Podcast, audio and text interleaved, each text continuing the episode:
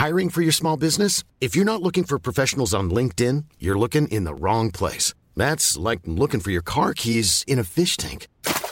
LinkedIn helps you hire professionals you can't find anywhere else, even those who aren't actively searching for a new job but might be open to the perfect role. In a given month, over 70% of LinkedIn users don't even visit other leading job sites. So start looking in the right place. With LinkedIn, you can hire professionals like a professional. Post your free job on linkedin.com slash people today.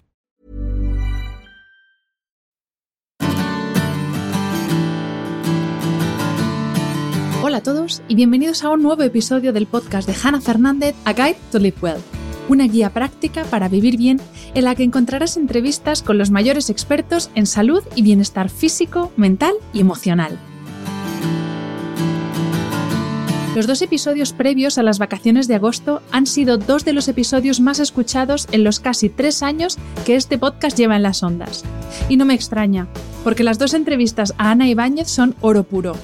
Ana es ingeniera superior química y fundadora de los centros Mind Studio, un proyecto de investigación y entrenamiento que ofrece distintos programas para aumentar la concentración, eliminar la ansiedad, mejorar la calidad del sueño y regular el estado de ánimo. Ana es una firme convencida de que la mente no tiene límites si sabemos cómo entrenarla, y por eso vuelve hoy al podcast, para seguir profundizando en todas las posibilidades que nos ofrece la neurociencia. En esta ocasión vamos a centrarnos en niños y adolescentes y en cómo podemos mejorar su rendimiento intelectual a través de distintas técnicas y por supuesto sin perder de vista la importancia del sueño y el descanso. El episodio de esta semana cuenta con un mecenas que desde luego se toma en serio la calidad de nuestro descanso, tanto el de los adultos como el de los más pequeños. Betland es una empresa española especializada en el diseño y fabricación de equipos de descanso. Fabrica todos sus productos en nuestro país con materiales certificados por la Unión Europea y a partir de las últimas tecnologías aplicadas al descanso. Como vas a escuchar en el episodio, dos claves de un buen descanso son un cerebro cómodo y un entorno cómodo. El nuevo modelo Petit de Betland es un colchón individual viscoelástico diseñado para pesos infantiles y juveniles, perfecto para el periodo de transición entre la infancia y la adolescencia, es decir, desde el cambio de cuna a cama hasta los 16 años aproximadamente. Sus 2 centímetros de material viscoelástico ayudan a eliminar los puntos de presión y facilitan una correcta postura de la espalda, muy importante en este periodo de desarrollo y crecimiento. Tiene una firmeza media, óptima para la fisionomía a estas edades, y un nivel de transpirabilidad muy alto que permite una termorregulación adecuada durante el descanso. El nuevo modelo Petit de Betland está disponible en dos estampados en tonos pastel, Petit Pink y Petit Blue, y se puede combinar con canapé con almacenaje juguetero, con canguro sin almacenaje o canapé todo en uno, canguro con almacenaje. Si quieres saber más sobre el universo Betland, visita su tienda online www.betland.es o cualquiera de las tiendas que tiene por todo el territorio peninsular y Baleares. Gracias Betland por poner la innovación y la última tecnología al servicio de nuestro descanso y por apoyar este podcast.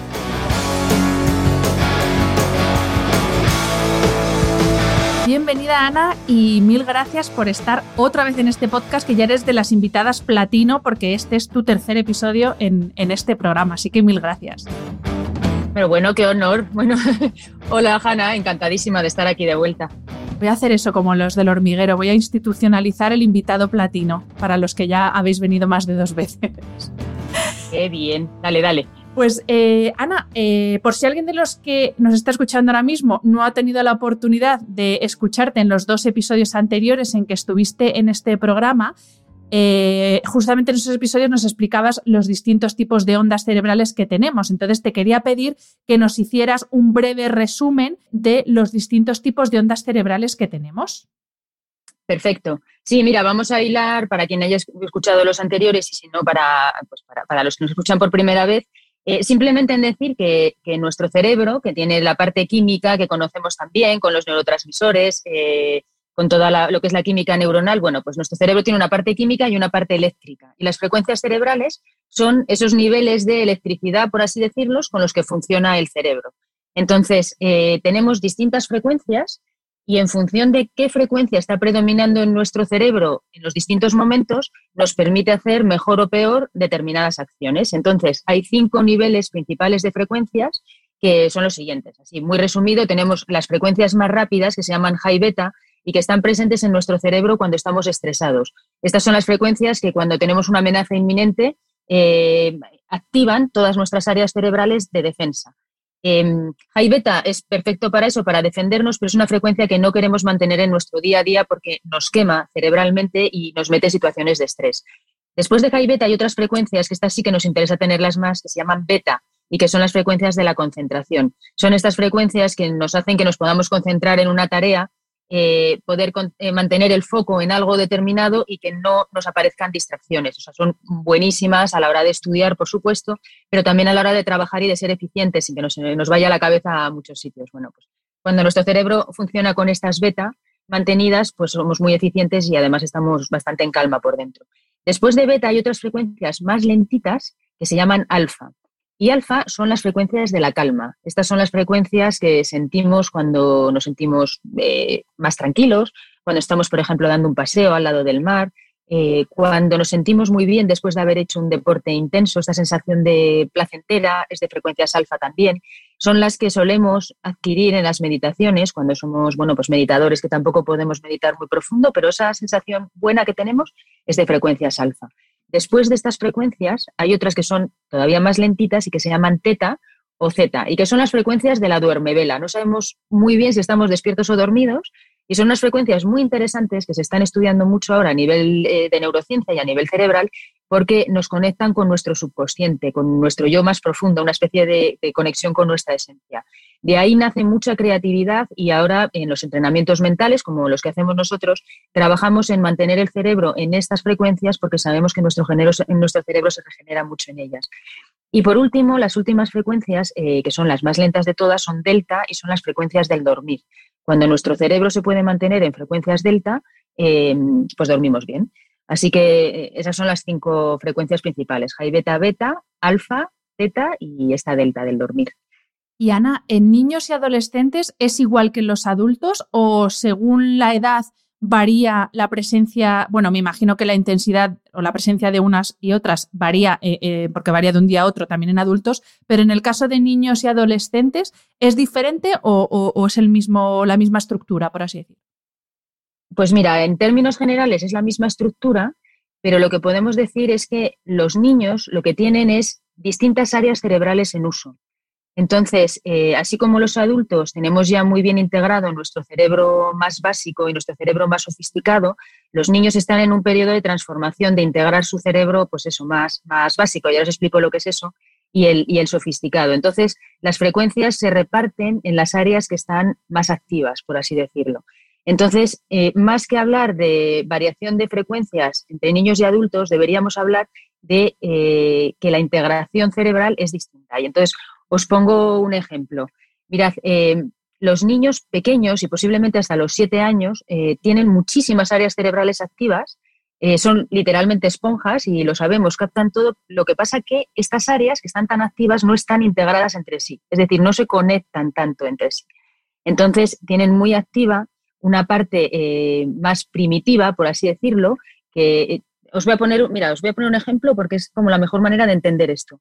Es como si nuestro cerebro fuera una casa y tiene una planta inferior y una planta superior. Y esta planta inferior son los cimientos de esta casa, que necesitamos que sean muy sólidos para poder construir a partir de ahí.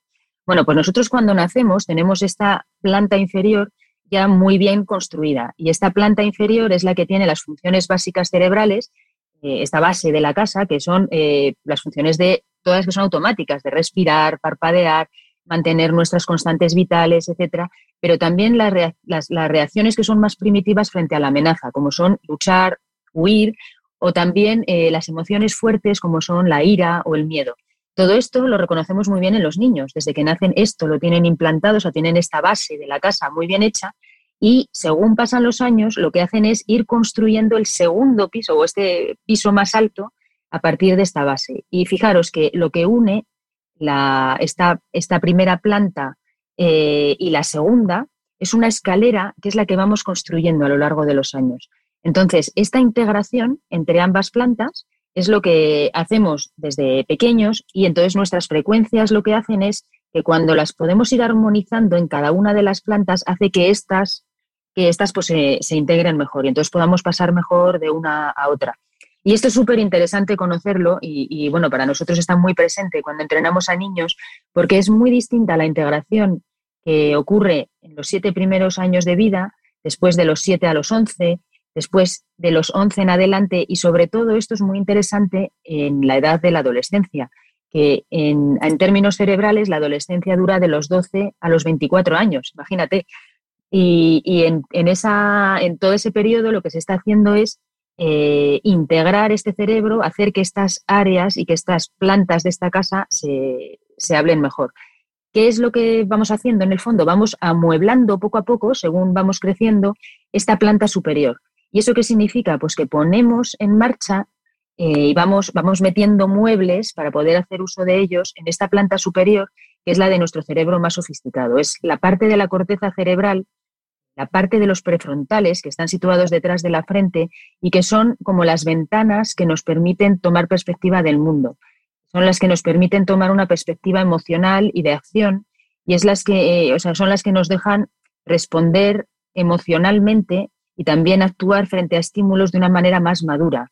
Todo lo que es el pensamiento analítico, lo que es la planificación y el control emocional viene de esta parte superior cerebral.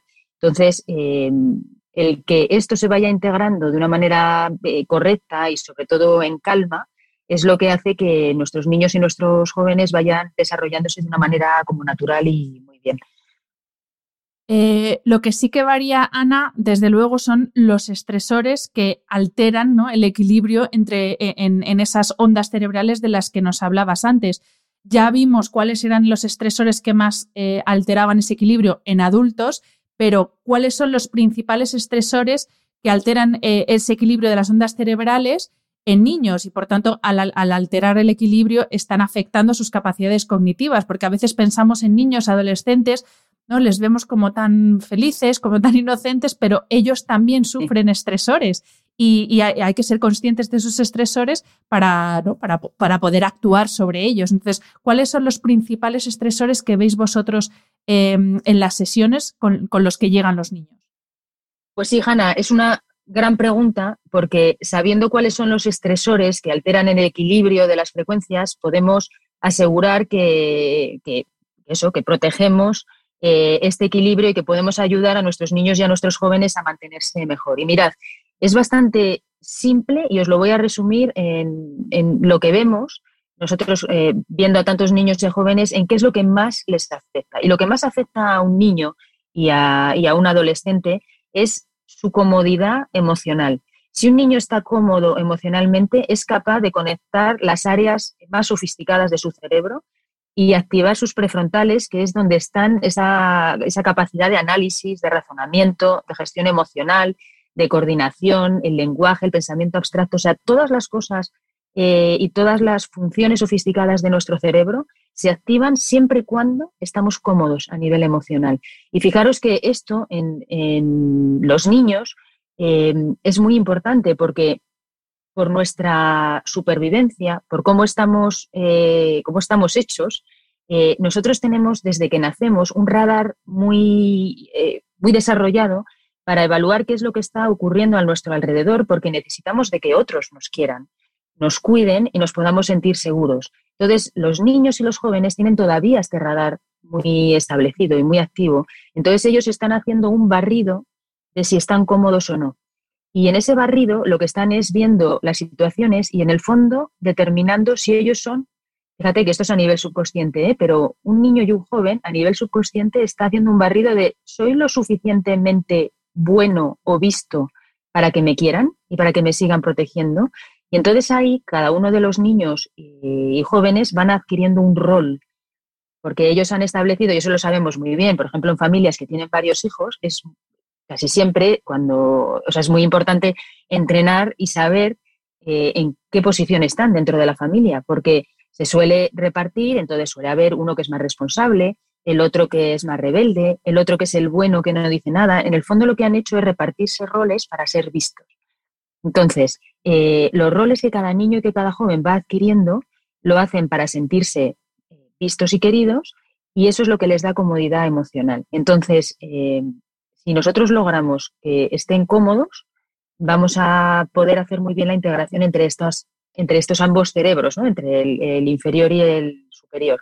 Y eso es algo que, nosotros cuidamos mucho a la hora de entrenar. Nos centramos mucho en ver en cada caso dónde está eh, esa incomodidad emocional, aunque ni padres ni niños lo hayan evaluado así, como que es la fuente de los problemas y de desequilibrios en frecuencias que luego producen pues eso, determinadas cosas, como pueden ser, em, pues, eh, pues no sé, que están más irascibles o que duermen mal o que no pueden concentrarse o infinidad de cosas o problemas de comportamiento. Bueno, pues la base está en esa seguridad emocional.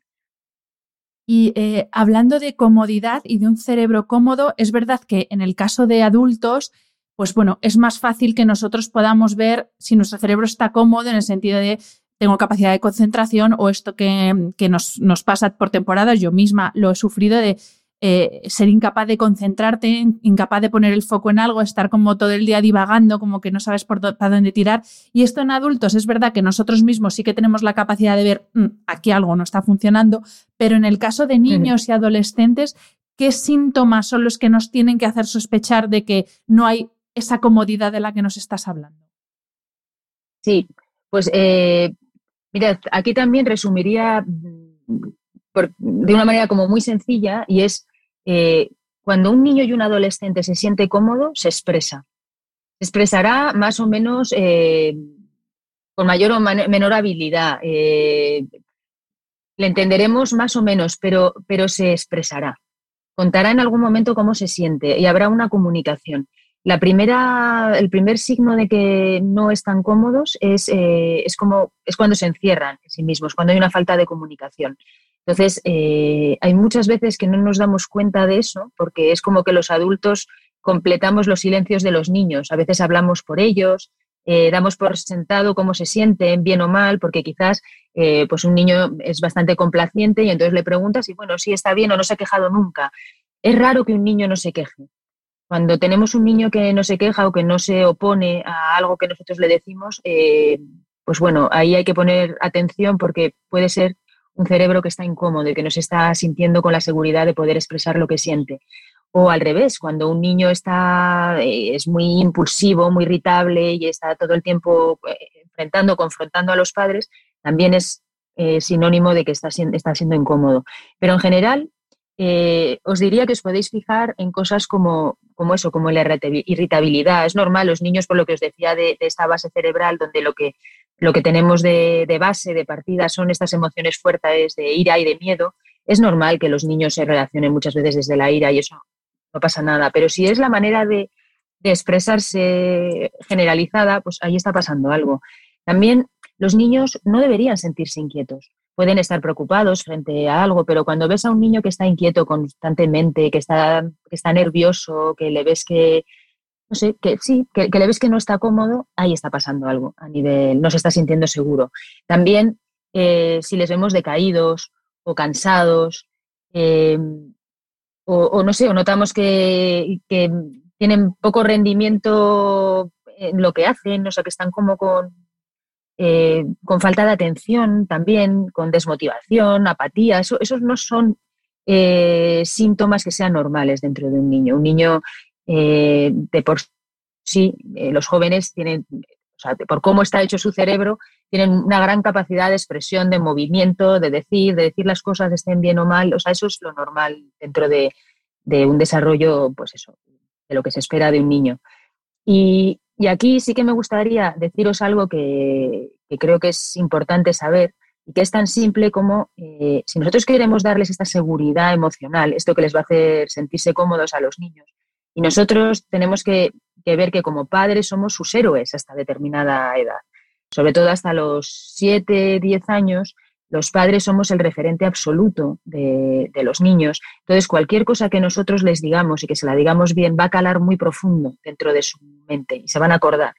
Entonces, eh, no podemos desaprovechar esta oportunidad y, y, os invito a todos a que les digamos a nuestros niños y a nuestros adolescentes lo que nos gusta de ellos.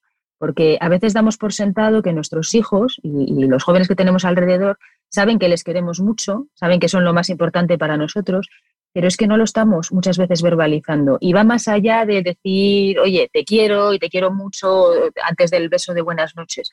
Esto yo os invitaría a que hicierais algo con vuestros hijos que es fuera de contexto, no, no relacionado posiblemente con algo que acaben de hacer, sino que un poco fuera de contexto, eh, te sientes al lado de, tu hijo o de tu hija y, le digas, oye, ¿sabes qué?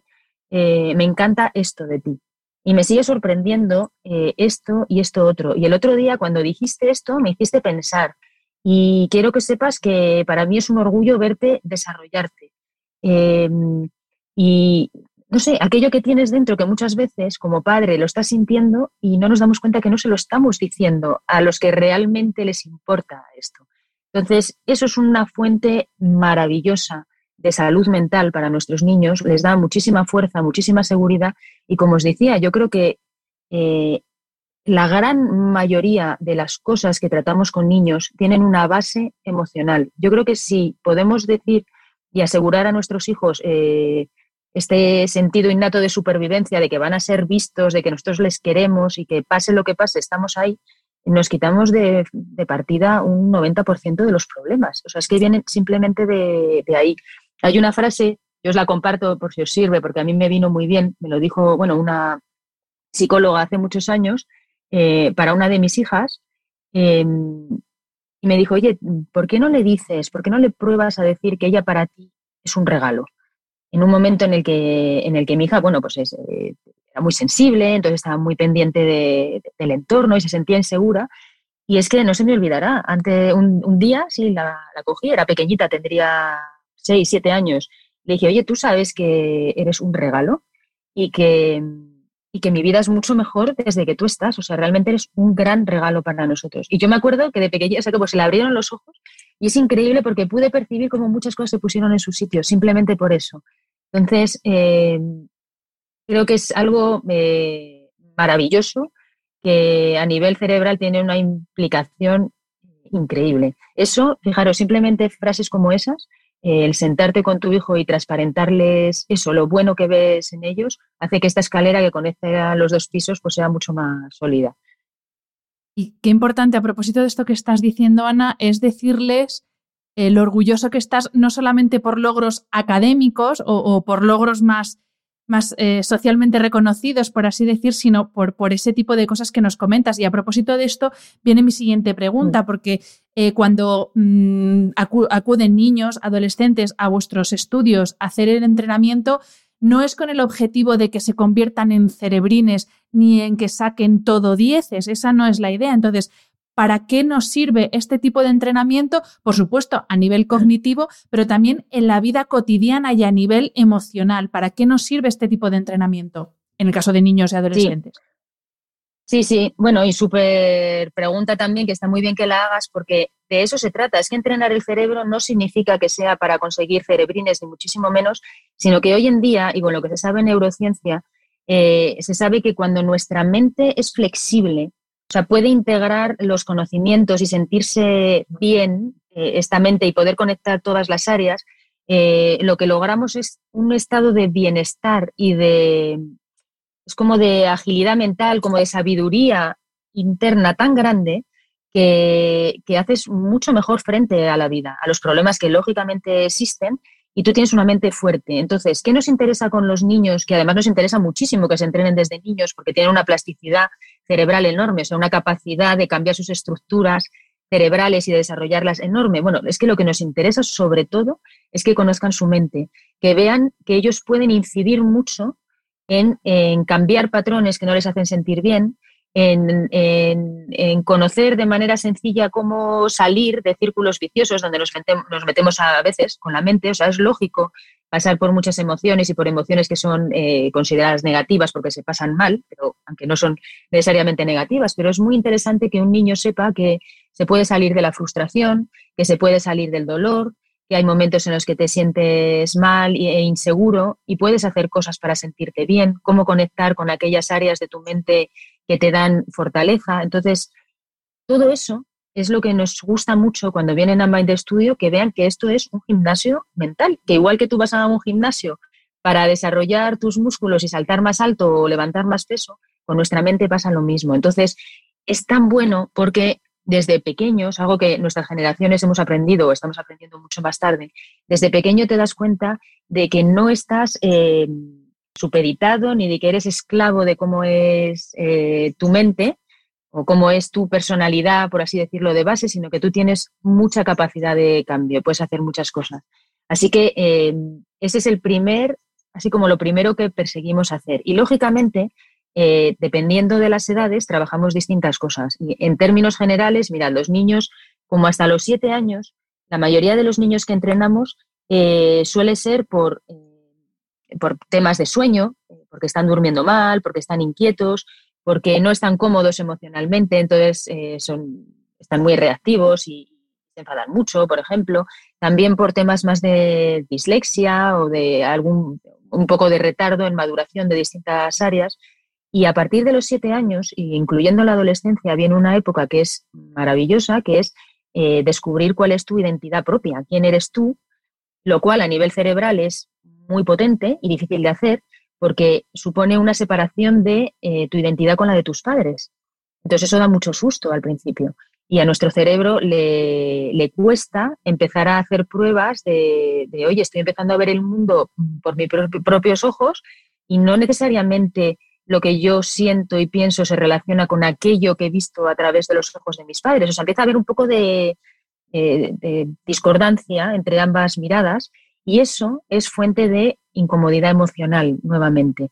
Entonces, eh, muchos casos que vienen a partir de los siete años en adelante que vienen como, entre comillas, enmascarados como déficit de atención o déficit de atención con hiperactividad o problemas de insomnio o problemas de comportamiento, la base en el fondo viene de ahí, de calmar primero este radar emocional que decíamos antes y de crear una identidad propia eh, con la que te sientas cómodo, empezar a juguetear un poco con quién eres, ver, eh, ser más consciente de cómo ves tú el mundo y, y cómo eso a veces se diferencia de lo que otros están haciendo, pero también está bien, empiezas a, integrarte en el mundo.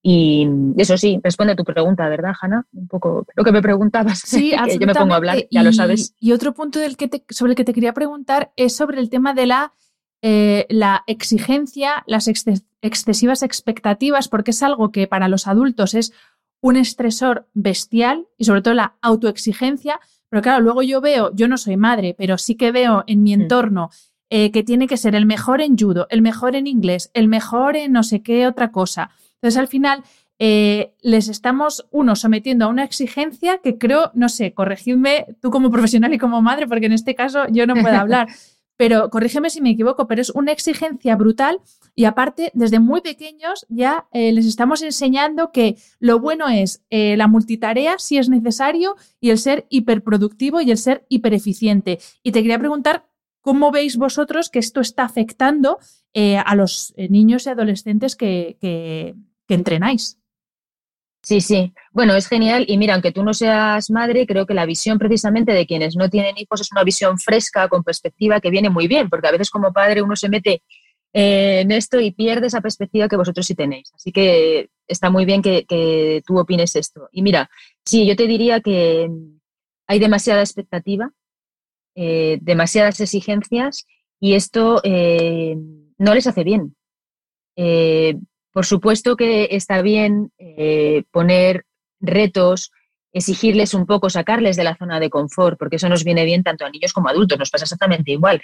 Eh, nosotros como adultos muchas veces estamos muy cómodos en algo que sabemos hacer y bueno, que nos venga alguien a empujar a movernos algo nuevo que nos cuesta mucho. Entonces, eh, a nuestros hijos les estamos exigiendo y a los niños les estamos exigiendo lo mismo, que salgan de su zona de confort y que vayan a un lugar nuevo, que es bueno empujarles y hacerles que, que hagan ese esfuerzo porque si no, no lo lograrían o no pues eso, no, implantarían en ellos la capacidad de esfuerzo. Pero fuera de esto, creo que eh, esta preocupación, que creo que es de adultos, o sea, hay como inconscientemente un miedo que existe en muchos padres y que es, si no saco lo mejor de mi hijo ahora, no va a ser lo suficientemente bueno para desarrollarse en este mundo que es eh, duro y no le va a ir bien en la vida. O sea, casi que nuestro cerebro hace una conexión de o saco lo mejor y, que se desarrolle al máximo o, lo va a pasar mal de adulto. es una cosa, es un miedo eh, que es lógico, que está dentro de los padres, pero que es absurdo. Porque si volvemos al cerebro, nuestro cerebro, cuando mejor funciona, sin ninguna duda, o sea, cuando saca la brillantez que tiene el cerebro dentro, es cuando se siente cómodo, cuando tiene la capacidad de decidir y cuando eh, puede hacer uso de su flexibilidad. Y eso es lo que nosotros debemos enseñarles a los niños, la flexibilidad de pasar del esfuerzo también al descanso, porque si solamente nos quedamos en el esfuerzo y no les enseñamos a descansar y a valorar el disfrute de la vida, lo que estamos generando son niños que se convertirán en adultos quemados, que estamos viéndolo mucho en la sociedad. Entonces, nosotros que somos una generación, entre comillas, quemada, que hemos sufrido mucho de esto y que hoy en día eh, a edades ya avanzadas tenemos que aprender a autocuidarnos, nosotros podemos revertir esto con nuestros hijos. Entonces, enseñémosles a autocuidarse desde ahora, con nosotros como ejemplo. Entonces, eh, bajemos las expectativas, sepamos que lo mejor de ellos va a venir eh, desde que ellos se sientan cómodos y sobre todo desde que sepan el para qué de lo que hacen. Y creo que esto es clave. ¿Para qué haces esta actividad? ¿para qué te estás esforzando tanto en esto? Y cuando ese para qué tiene una, razón muy justificada, no os quepa duda de que ese niño y ese joven adolescente lo va a hacer bien, porque son muy listos. Ellos, como te decía antes, las, ellos tienen muchas más conexiones neuronales que nosotros, aunque no estén bien integradas todavía, pero ellos perciben muchísimo, entonces tienen, su sistema es muy sabio. Y si su sistema capta que en su desarrollo eso que están haciendo les es importante para ellos y, tiene un objetivo y una consecuencia que les va a hacer bien, es que no os quepa duda de que lo van a hacer y muy bien. Pero viene desde ahí, no desde la imposición, desde el miedo que queda ahí de los padres, de que si no haces esto no vas a ser lo suficientemente bueno. Eh, a mí me gusta mucho decir que lo bueno muchas veces sale de la exigencia, del esfuerzo, pero lo brillante, realmente lo brillante, nace de un lugar cerebral cómodo donde las funciones están, donde nuestras capacidades están funcionando al máximo. Y, creo que como adultos, bueno, yo os invito a todos a que perdáis un poco el miedo y, y os dejéis, pero maravillar por aquello que sale de la mente de vuestros hijos cuando les dejáis un poco más libres y más conectados con el para qué de las cosas. ¿De qué se trata la vida? ¿Hacia dónde vamos? Y hablando, Ana, también de eh, capacidades de los niños, a mí me, sorprende y me encanta la capacidad que tienen de aprovechar el aburrimiento. Y esto es algo que también hemos hablado en alguno de los episodios anteriores. Y, es que el aburrimiento, tú nos lo decías, que es súper sano. Y ahora es verdad que tanto nosotros como adultos como con los niños es como hay que sobreestimularse, no vaya a ser que haya un momento en que nos aburramos. Entonces, eh, ¿Cómo afecta en el caso concreto de niños y adolescentes que están en pleno desarrollo eh, cognitivo, además de físico, esa sobreestimulación? Porque claro, sí, los niños son esponjas, pero las esponjas también llega un momentito, un momento que se saturan y ya no cogen más. Entonces, eh, ¿cómo les afecta esa sobreestimulación? Pues sí, importantísimo, sí. Mira, si el aburrimiento es importante en adultos, en niños es cuando se planta la semilla de, de lo bueno que es aburrirse, porque en el fondo el aburrimiento, que, lo hablábamos en el otro podcast, que es eh, que derivaba del latín, de, esta, de estos momentos en los que no se te ponen los pelos de punta por nada, es decir, que estás como, como tranquilo y no hay nada que esté llevando mucho tu atención, es, eh, son los vacíos donde puede entrar la creatividad, donde uno se conecta consigo mismo, con un lugar profundo y, donde puede salir eh, lo que tú eres es un momento de reflexión profunda, de verte a ti mismo, quedarte solo contigo, lo cual asusta mucho, sobre todo como adulto, por eso no soportamos aburrirnos. Pero cuando un niño es capaz de relacionarse sanamente con ese vacío y con, esa, ese lugar en el que no pasa nada, es donde nacen grandes cosas, grandes claridades de, de, qué les importa en realidad, de, de, qué les gusta, de hacia dónde van, se empiezan a, a escuchar y a, conectarse con cosas que son importantes para ellos. Nace de todas maneras la creatividad del aburrimiento. Es algo fundamental que de adultos sabemos que es muy difícil eh, mantenerse aburrido, pero un niño eh, se aburre poco tiempo. O sea, enseguida nace de él algo en el, que, en el que aumenta su creatividad.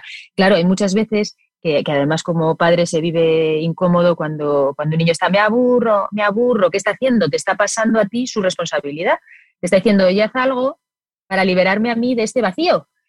Entonces, ¿qué es lo que puedes hacer ahí? Pues es tranquilizarle. En, primer lugar, eh, es decirle, oye, eh, pues mira, vamos a ver qué, qué pasa. Explicárselo un poco así, como estoy diciendo, pues mira, es un momento cuando uno se aburre es el momento en el que seguro va a salir de a ti algo que si no, no saldría. A ver, qué te, a ver qué se te ocurre a ti. ¿Por qué no te vas a... Eso, vete a un sitio, ponte cómodo, no hace falta sufrir con el aburrimiento, vete a un lugar donde estés cómodo y tal. Pero vamos a ser curiosos, a ver qué sale de ahí, porque ese es un lugar en el que salen como vocecillas internas. Y Ana, volviendo un poco a, esos eh, estresores, por así decirlo, o a esas circunstancias, que afectan a nuestras capacidades cognitivas a cualquier edad, eh, no podemos no hablar de sueño y de la privación de sueño. Mm. Eh, bien porque no se duermen las horas suficientes, eh, bien porque la calidad o el entorno incluso hace que la calidad del sueño no sea la adecuada. Entonces, ¿cómo veis vosotros que afecta eh, la privación de sueño a capacidades eh, bueno, de los niños, más allá de, como ya hemos hablado, de capacidades emocionales, capacidad de relacionarse, pero en este caso sí te pregunto más por, por lo académico, esa capacidad de concentrarse, esa capacidad de razonar, de calcular, incluso de comunicarse, ¿cómo les afecta la privación de sueño?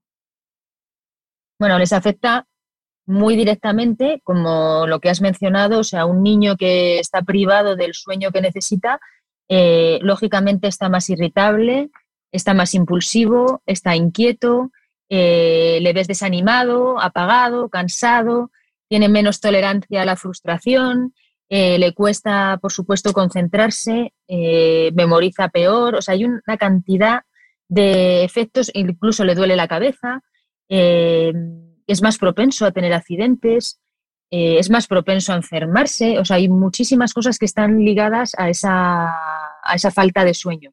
Y ahí eh, es importante establecer, porque claro, el sueño, que, que, es lo que hablábamos en los anteriores podcasts, es fundamental, sobre todo a estas edades, porque lo que está haciendo es cuidar a nuestro cerebro, o sea, se está regenerando. Mientras dormimos hay un montón de funciones cerebrales que están, que están pasando que es de integración, que es esto que estamos hablando de integrar los cerebros, esto ocurre también por la noche, también de fijación de memorias, o sea, hay, claro, hay muchas actividades, muchas funciones que ocurren por la noche. Entonces, cuando se priva a un niño y a un adolescente de horas de sueño, eh, pues su cerebro está, no está, pues eso, no, no está haciendo estas funciones bien. Em, pero fijaros que es interesante saber que algo que nos desespera un poco a los padres que tenemos hijos adolescentes es que somos muy conscientes de que la falta de descanso les afecta, sobre todo en una edad que es complicada, donde estas cosas que, estaba diciendo, pues de, eh, irritabilidad, de inquietud, de cansancio, etcétera, son comunes a estas áreas y si encima duermen poco, decimos, bueno, pues ya esto es terrible. Pero ¿qué ocurre? Que es que es una edad en la que los, los ciclos circadianos están cambiando. Entonces los adolescentes de todo el mundo, porque esto no es que sea tu hijo adolescente. No, no, es que esto está pasando en todos los adolescentes del mundo. Eh, en todos coincidimos en que se acuestan más tarde y que se levantan más tarde. O sea, ellos mismos cambian sus ciclos de sueño. Y eso es porque su cerebro está pidiendo eso, o sea, está cambiando los, los ciclos y entonces efectivamente por evolución eh, necesitan dormirse más tarde, o sea, les entra sueño más tarde. Esto es, para los que nos dedicamos al cerebro, es un poco frustrante, porque si los sistemas educativos estuvieran más adaptados a nuestras necesidades cerebrales, los adolescentes irían más tarde a clase. Estaríamos quemándolos menos y estaríamos favoreciendo su desarrollo cerebral, que es impresionante en, los adolescentes lo que está ocurriendo a nivel cerebral. Eh, entonces, bueno, si desde aquí llega a algún sitio donde puedan escuchar esto, ojalá, ojalá los adolescentes pudieran entrar más tarde a clase, porque para ellos eh, pues es fundamental en su desarrollo. Y, es algo, en lo que coincidís todos los expertos que he entrevistado, médicos, eh, expertos en neurociencia, todos los expertos, psicólogos, coincidís en lo mismo, que tenemos esa idea de que los, cuando somos adolescentes eh, nos volvemos vagos y no, es que nuestra hora de, eh, o, cuando nos entra el sueño, se retrasa. Y entonces lo que tú dices, si se pudiera ajustar la, el horario escolar a esa nueva circunstancia, eh, habría muchos menos problemas, tanto académicos como luego personales. Claro, de todas maneras, es que está clarísimo. Bueno, yo creo que como sociedad nos iremos sofisticando también y haciendo más sabia y, y espero que esto se, meta. Pero fíjate que aquí también, que no se me olvide decir algo que iba ligado con lo que hablábamos antes de los para qué. Eh, un cerebro adolescente es un cerebro que de base eh, está formateado y es lógico que sea así por evolución para eh, ir hacia las cosas nuevas. O un cerebro adolescente lo que está haciendo es la integración de estos dos cerebros, está empezando a conectar con su cerebro más sofisticado, está teniendo una visión nueva del mundo y es fundamental que tome la autonomía de esa visión. Por eso nos pasa que tú le puedes estar diciendo algo a tu hijo adolescente y no te escucha. Y te, y te, frustras, y dices, bueno, no me está escuchando si se lo digo desde mi experiencia. No, ¿por qué? Porque él está formateado para que eso lo tiene que descubrir por él mismo, ¿no? O sea, eso lo sabemos. Bueno, pues eh, como ocurre esto, nosotros a los adolescentes, si les eh, en, el tema del sueño, si se lo afrontamos como, oye, te estás quedando hasta las tantas, estás durmiendo poco, y esto se convierte en una batalla dentro de casa, estamos haciéndoles un flaco favor, porque estamos como incidiendo más en esta, pues eso, en esta necesidad de rebeldía que tienen ellos, ¿no? Desde el punto de vista cerebral. ¿Cómo es mejor afrontar el sueño en esta edad? Es mostrándoles el para qué, una vez más. Si son muy listos, si tú en el para qué les enseñas a que el para qué de hacer un esfuerzo y a pesar de que efectivamente tu cerebro te está pidiendo que te acuestes más tarde, eh, es, es muy interesante que tú establezcas mecanismos para enfrentarte un poco a esto de que sea más tarde y adelantarlo un poco y cuidas tu higiene del sueño eh, y te das cuenta de que con eso tu día va a ser mejor, tu estado de ánimo es mejor, te das cuenta que estás más saludable, que cuando haces deporte te va mucho mejor y una serie de cosas, ellos lo van a afrontar de una manera distinta, porque le dan, ellos pueden tomar entonces la libertad de, oye, quiero estar así como estoy después de dormir bien o no, o me quedo de la otra manera. Y por último, creo que es muy bueno darles la libertad de que prueben ambas cosas, de decirle, oye, mira, en el fondo tú estás ya entrando en una edad que es más madura, más adulta, Prueba, curiosea con tu organismo, a ver qué ocurre cuando duermes poco, haz la prueba de cuando duermes más, o sea, démosles esa libertad. Y, de nuevo, creo que, mira, una de mis hijas, que es adolescente, bueno, las dos son adolescentes, pero una de ellas eh, me decía, dice, lo que más me molesta, mamá, de esta época es que eh, nos exigen que nos comportamos como adultos, que nos comportemos como adultos, lo dicen todo el tiempo en el cole, pero luego nos tratan como niños. Y a mí me hizo pensar y digo, efectivamente, eso ocurre mucho. Entonces, en todos los temas, expliquémosles el por qué, pero sobre todo el para qué de por ellos y luego dejémosles elegir. Es que os aseguro que van a elegir bien la gran mayoría de las veces. Es una edad, es una edad increíble. Si, si el cerebro de nuestros adolescentes es, una, es oro puro.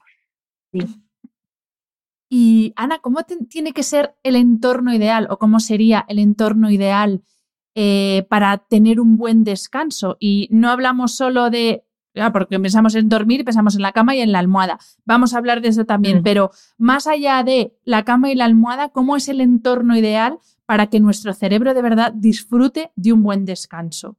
Eh, se me ocurren, bueno, no sé, o sea, desde, por ejemplo, yo siempre pienso en el orden, en el orden físico. ¿No? Yo cuando entro a una habitación que está, que es como el trastero, que hay mucha gente que usa el dormitorio como el trastero, y esto es propio de adolescentes, la verdad. Eh, digo, madre mía, como uno puede dormir en este, en este guirigay de, cosas. Sí, bueno, tú sabes muchísimo de esto, Hanna, ¿eh? o sea que lo podrías decir tú todo porque, eh, de hecho, mira, completa, yo te, lo voy a decir desde el punto de vista cerebral, ¿vale? Y, tú completas quizás con la higiene del sueño porque sabes más de, de, eso posiblemente que yo. Mira, desde el punto de vista cerebral, lo que ayuda al dormir, a ese espacio de dormir, es sentir, eh, es sentirte en calma, todo aquello que te haga sentir en calma. Y si para ti estar en calma supone que, eh, pues no lo sé, que tienen que aparecer determinados elementos, o sea, por eso de hecho eh, los niños les da calma poder dormir con, con, sus peluches, porque les da seguridad, entonces están a gusto con eso. Entonces, cualquier cosa que a ti te haga sentirte seguro y en calma, está genial que esté presente a la hora de ir a dormir. Y, a nuestro cerebro le da calma también el estar en un ambiente agradable que uno siente suyo. Entonces, es verdad que el orden, el desorden es terrible, sobre todo a nuestros ojos, Pero bueno, si ese adolescente está cómodo en su habitación de determinada manera, pues ya está, va a estar en calma y no, no sé, no afecta tanto. Em, y, en, no sé, y en segundo lugar, te diría que una vez es esa libertad, o sea, que sientan la libertad de que su espacio de dormir lo hacen ellos. O sea, que se ponen la música, como que jugueteen con eso, que se pongan igual una música adecuada antes de dormir, que pongan las luces que necesiten, que, sientan que ellos están siendo los protagonistas de, ese diseño del espacio para dormir. Eso te lo diría desde el punto de vista cerebral porque cuando nuestro cerebro desencadena el sueño, necesita pasar de estas frecuencias de, pues, más activas, de la concentración, etcétera, a pasar a la calma, a alfa, y de ahí pasar a teta y de ahí pasar a delta. Entonces, ¿cómo pasamos a alfa? Pues pasamos a alfa sintiéndonos muy a gusto. Por eso, por ejemplo, yo soy, claro, tremendamente contraria a las frases de eh, venga, a dormir. Cuando se les dice a los niños, a dormir, pues es terrible, les estás estresando. O sea, en vez de eh, pasarles el mensaje de, de qué rico dormir, que sea un ambiente como, pues eso, que te pegas el lujazo de meterte en unas sábanas y un olorcito y, un ambiente que a ti te guste, le mandas a dormir como que es el castigo a, oye, estabas aquí a tal, pues no, venga, ahora los niños a la cama, que es una cosa en la que hemos crecido todos. Entonces, lo que su cerebro hace es identificar el dormir con un momento que no necesariamente es de calma, sino que es más de castigo, ¿no? De, bueno, pues mira, me toca apagarme y yo seguiría aquí. Si en vez de eso es algo más lúdico, y esto lo podemos hacer hasta nuestra, hasta nuestra edad, o sea, te puedes poner unas velas que te dan un olor que te gusta, eh, cualquier cosa que tú diseñes. Las sábanas son pues, de la calidad que te gustan y del color que te gustan. Es que todo eso a nuestro cerebro le da calma. Bueno, y ahí te dejo porque tú tienes un listado de cosas más. Bueno, yo a lo que tú has dicho que eh, es absolutamente tal cual, el gire del sueño, la parte de los rituales es súper importante, yo solo añadiría tres palabras. Em, ruido, bueno, tres palabras más bien binomios. Ruido, silencio, luz, oscuridad y temperatura. Nos estamos acostumbrando, y es algo muy peligroso, a dormir con ruidos y eso, aunque nos quedemos dormidos por agotamiento, nuestro cerebro no va a hacer todo el proceso y por ende todos los procesos fisiológicos que se desencadenan en el sueño no van a tener lugar y, es peligroso, es peligroso acostumbrarse a dormir con ruido. Eh, lo mismo que sucede con, con la oscuridad. Eh, claro, vivimos ahora mismo en un mundo que no se apaga nunca, entonces tenemos que intentar que el dormitorio efectivamente sí que sea una cueva literal y que no haya luz y que no esté mm. el pilotito del móvil que se está cargando, el pilotito de la tele, el pilotito del ambientador. Al final, todo eso son luces que eh, perturban nuestro descanso, aunque nosotros creamos que no. Y el tercer punto, el de la temperatura, también es fundamental. Y esto que decías de con tus sábanas, lo que a ti te guste, pero ojo con eh, abrigarnos demasiado para dormir, porque el cuerpo fisiológicamente tiene que bajar un par de grados la temperatura corporal para quedarnos dormidos. Y al final, si, nos, si dormimos en una habitación con la calefacción puesta, además tenemos el nórdico encima de plumón, de este que, que, sudas como un pollo y que no puedes ponerte ni un pijama. Eso es contrario y eh, no, no, está lejos de ser el entorno ideal y las condiciones ideales eh, para, para dormirnos. Así que no abrigarnos en exceso y optar siempre por materiales que ayuden a transpirar. El cuerpo tiene una capacidad de termorregulación alucinante. No la matemos eh, poniéndole capas y capas y capas encima porque lo que estamos haciendo es, es, ir en contra de nuestro descanso. Por eso hay gente que necesita sacar un pie o una mano para quedarse dormido, pues revisa tu edredón, que lo mismo estás todos los materiales que, que están en contacto con tu cuerpo te están, están, aumentando tu temperatura corporal y por eso sacas la mano, porque es una de las formas que tiene el cuerpo de expulsar calor a través de las extremidades. Así que yo añado a lo que tú has dicho eh, esos tres conceptos que son súper importantes. Sí, sí, importantísimo, porque es que además esos conceptos que estás diciendo que lógicamente eh, determinan, pero bueno, de manera radical nuestra calidad de sueño, hace que nuestro cerebro calme esas áreas. Me pongo un ejemplo. Cuando tú tienes luz dentro de la habitación, tienes en marcha, tienes en funcionamiento los occipitales cerebrales que no tendrían por qué estar. Entonces están como entrando en acción áreas cerebrales que no deben estar en uso cuando uno está durmiendo. Y si están en uso, lo que impiden es que todo lo que tiene que trabajar durante el sueño no trabaje, porque están, eh, están afectándolo. Y con la temperatura pasa lo mismo. Si tu cerebro tiene un trabajo de regulación de temperatura extra, por lo que le estás poniendo, pues está inhibiendo hacer otras cosas. Así que sí, pero fíjate que todo esto eh, metámoslo dentro de él, eh, como de la creatividad que les debemos pasar. O sea, es información que, les podemos pasar de una manera creativa a nuestros hijos en vez de como impuesto.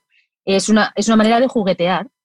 Oye, ¿y cómo se te ocurre? Oye, he escuchado, fíjate, he escuchado en podcast que, que deberíamos dormir con más fresquito porque a nuestro cuerpo le pasa esto. Oye, ¿cómo lo puedes hacer? O sea, metámosles dentro de este diálogo, de esta conversación, hagámosles más sabios de todos estos temas, en vez de posiblemente entrar en la habitación y decir, pero bueno, pero qué manera de dormir es esta y el este y lo otro, y no sé, cómo criticarles. En vez de criticarles, pasémosles información y dejémosles jugar con ella. yo creo que les va a ayudar muchísimo. Porque su cerebro pide eso. Lo has dicho antes, con la explicarles el porqué de las cosas. Yo creo que a cualquier edad es lo que mejor funciona, saber por qué. el por qué y para qué. Pues eso eh, es.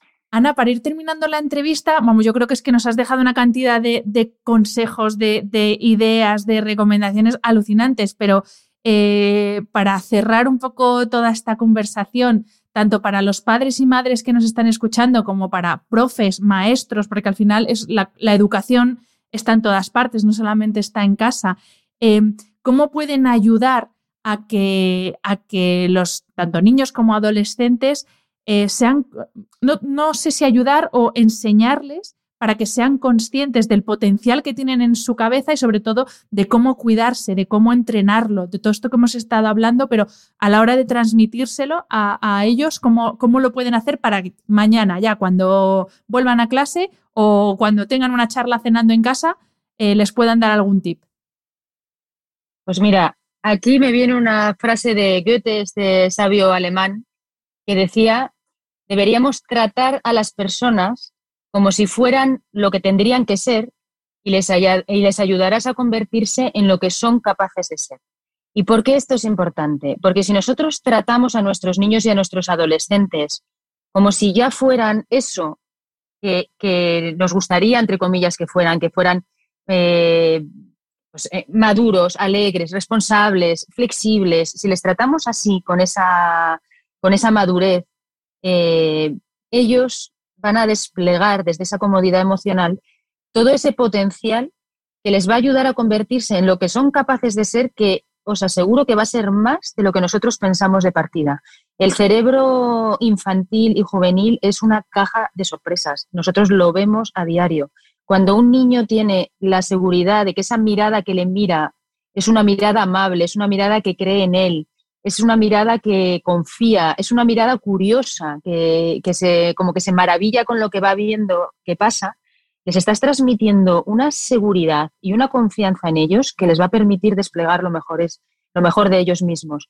Y esto es opuesto quizás a, a, esta herencia que hemos tenido hasta ahora de afrontar quizás la educación y la, educación tanto de padres como en los colegios desde casi como desde una responsabilidad que nos hemos puesto como adultos de tenemos que educarles muy bien y enseñarles todo muy bien y que ellos sigan estas pautas porque si no se nos van del camino. Y esto es radicalmente opuesto. O sea, lo que estamos hablando es, primero, descubramos cuáles son sus talentos, hagámosles que se conozcan más a ellos a nivel mental, a nivel de lo que, en lo que son buenos, porque desde ahí van a desplegar sus capacidades mentales y entonces van a hacer las cosas muchísimo mejor, se van a entender, van a ver que hacen a veces las cosas mal, pero lo van a mirar en vez de como fracaso, como algo que les genera curiosidad también, de oye, a ver, ¿qué pasa? Esto lo hago mal, pero esto lo hago bien, ah, mira, estoy en una transición, los adolescentes se querrían más porque se darían cuenta de que es un momento en el que están pasando cosas maravillosas, pero no desde esta mirada que muchas veces ellos reciben que es de como de, es que por ser adolescentes todo el mundo da por sentado que nos dan igual las cosas o que somos perezosos o que somos cambiantes. Claro, es que eh, lo que necesitan es una mirada adulta de decir, oye, estás en un proceso de tu vida en el que eh, te estás definiendo y en el que tu cerebro está eligiendo quién quiere ser. Entonces, eh, tenemos que ayudar para que, pues eso, para que te veas mejor, para que te conozcas, para que hagas esa poda neuronal, que esa, hay otro capítulo que podríamos hacer de lo que es la poda neuronal en los adolescentes. Pero en el fondo es, una, es, un acompañamiento desde la curiosidad, desde el acompañamiento, por supuesto, con nuestra experiencia y, y exigiéndoles ese esfuerzo, pero también desde la empatía. Y, eso es lo que yo les diría entonces a los padres y, a, los educadores. O sea, volvería a aquella frase que os decía al principio, que es de decirles, oye, eh, es que eso es un regalo. Es que la juventud eh, para nosotros son un regalo porque nos enseñan mucho, o sea, una capacidad cerebral de, novedad, de desarrollo que nosotros vamos perdiendo con los años, ellos la tienen. Si tú estás cerca de jóvenes, vas a poder ver el mundo de muchas más maneras de las que uno las ve ya, ¿no? Eh, pasados los años. Entonces, creo que es muy importante partir por transparentar más lo que sentimos por ello, lo que nos sorprenden. O sea, no me puedo creer que haya profesores en una clase que no se sorprendan con las salidas de sus alumnos. O sea, no me lo creo. Estoy segura de que cuando tú estás con jóvenes en una clase, eh, dicen y piensan cosas que te dejan pensando a ti. Entonces, yo invito a que eso se diga. Y a que se diga, oye, la verdad es que esto, esta clase, vosotros estáis diciendo cosas que no había escuchado antes. Qué bueno. Y habrá otras cosas que les harán fatal, ¿eh? pero lo bueno hay que decírselo, porque desde ahí les damos confianza. Entonces, eh, yo creo que como adultos, y creo ojalá tengamos esa generosidad de no pedirles que sean como nos, a nosotros nos gustaría que fueran, sino que les dejemos ser y nos maravillemos con ellos y, no hagamos eso que, de lo que se quejaba mi hija, que, me parece una buena frase de, oye, es que nos piden que nos comportemos como adultos, como los adultos que ellos quieren que seamos, pero es que nos están tratando como niños. Es, es justo lo contrario de lo que decía Goethe, ¿no? Tratémosles como creemos que deben ser y, de ahí va a salir todo el potencial. Así que bueno, eso es lo que diría. es el mejor entrenamiento cerebral, darles esa seguridad. Pues eh, Ana, mil gracias por un cierre tan bonito y tan humano, porque aquí hablamos mucho de ciencia, pero nunca podemos perder la perspectiva humana, que yo es una cosa que, que intento en cada uno de los episodios que grabo. Así que millones de gracias eh, por volver a compartir tu experiencia, tus conocimientos y tu tiempo con todos nosotros. Mil gracias. Ana, mil gracias a ti y a todos los que te escuchan y nos escuchan. Es un placer. Hasta la próxima, espero. Muchas gracias, Ana. Un abrazo.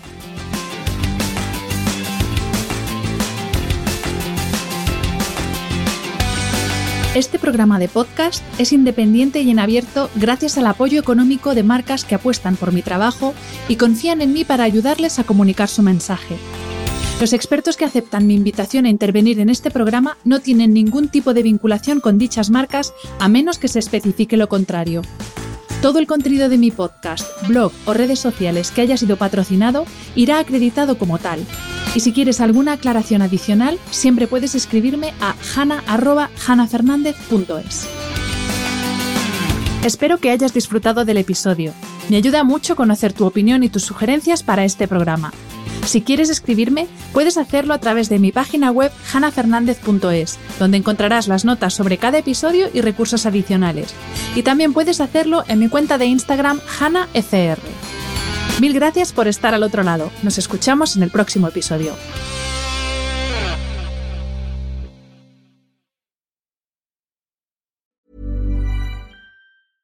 Mom deserves the best, and there's no better place to shop for Mother's Day than Whole Foods Market. They're your destination for unbeatable savings, from premium gifts to show-stopping flowers and irresistible desserts. Start by saving 33% with Prime on all body care and candles. Then get a 15-stem bunch of tulips for just $9.99 each with Prime. Round out Mom's menu with festive rosé, irresistible berry chantilly cake, and more special treats. Come celebrate Mother's Day at Whole Foods Market.